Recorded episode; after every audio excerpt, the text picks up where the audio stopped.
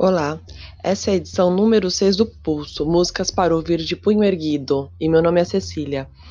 Como eu estou num entre safra, assim, de temporadas do Punho, resolvi que ao menos algumas coisas do Pulso eu vou soltando. E o que eu trouxe hoje é a música do Giorgio Gaber, que é um músico que nasceu em Milão, na Itália. Na verdade, ele foi ator e músico. Dentre outras coisas, ele é conhecido por ser o intérprete do primeiro rock italiano, chamado Ciao ti dirò. As músicas dele eram muito marcadas por temas sociais, que iam da discussão sobre o que é direita e esquerda até a vida do trabalhador nas grandes cidades. Seu olhar sobre esses temas era, era sempre muito original e a sua música sempre trazia um tom irônico. Gaber morreu em 2003. Eu escolhi essa música de hoje porque eu acho um grande exemplo de como a mobilização social é necessária, em especial por um dos refrões, que diz que a liberdade não, não é estar sobre uma árvore, também não é ter uma opinião. Liberdade não é um espaço livre, liberdade é participação. Então, vem comigo e ergue o punho. Vorrei essere libero, libero come un uomo. Vorrei essere libero come un uomo, come un uomo appena nato che ha di fronte solamente la natura, che cammina dentro un bosco con la gioia di inseguire un'avventura. Sempre libero e vitale, fa l'amore come fosse un animale, incosciente come un uomo compiaciuto della propria libertà la libertà non è stare sopra un albero, non è neanche il volo di un moscone. La libertà non è uno spazio libero, libertà è partecipazione.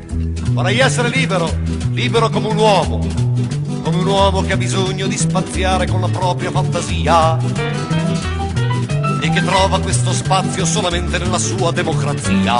Che ha il diritto di votare e che passa la sua vita a delegare. E nel farsi comandare ha trovato la sua nuova libertà.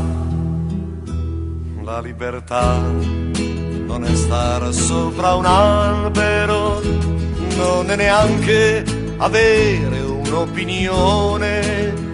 La libertà non è uno spazio libero, libertà è partecipazione. La libertà non è star sopra un albero, non è neanche il volo di un moscone. La libertà non è uno spazio libero, libertà partecipazione. Vorrei essere libero, libero come un uomo, come l'uomo più evoluto che si innalza con la propria intelligenza e che sfida la natura con la forza incontrastata della scienza. Con addosso l'entusiasmo di spaziare senza limiti nel cosmo. È convinto che la forza del pensiero sia la sola libertà.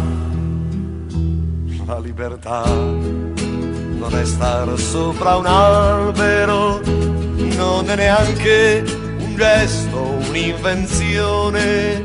La libertà non è uno spazio libero, libertà è partecipazione. La libertà non è star sopra un albero, non è neanche il volo di un moscone spazio libero, libertà è partecipazione.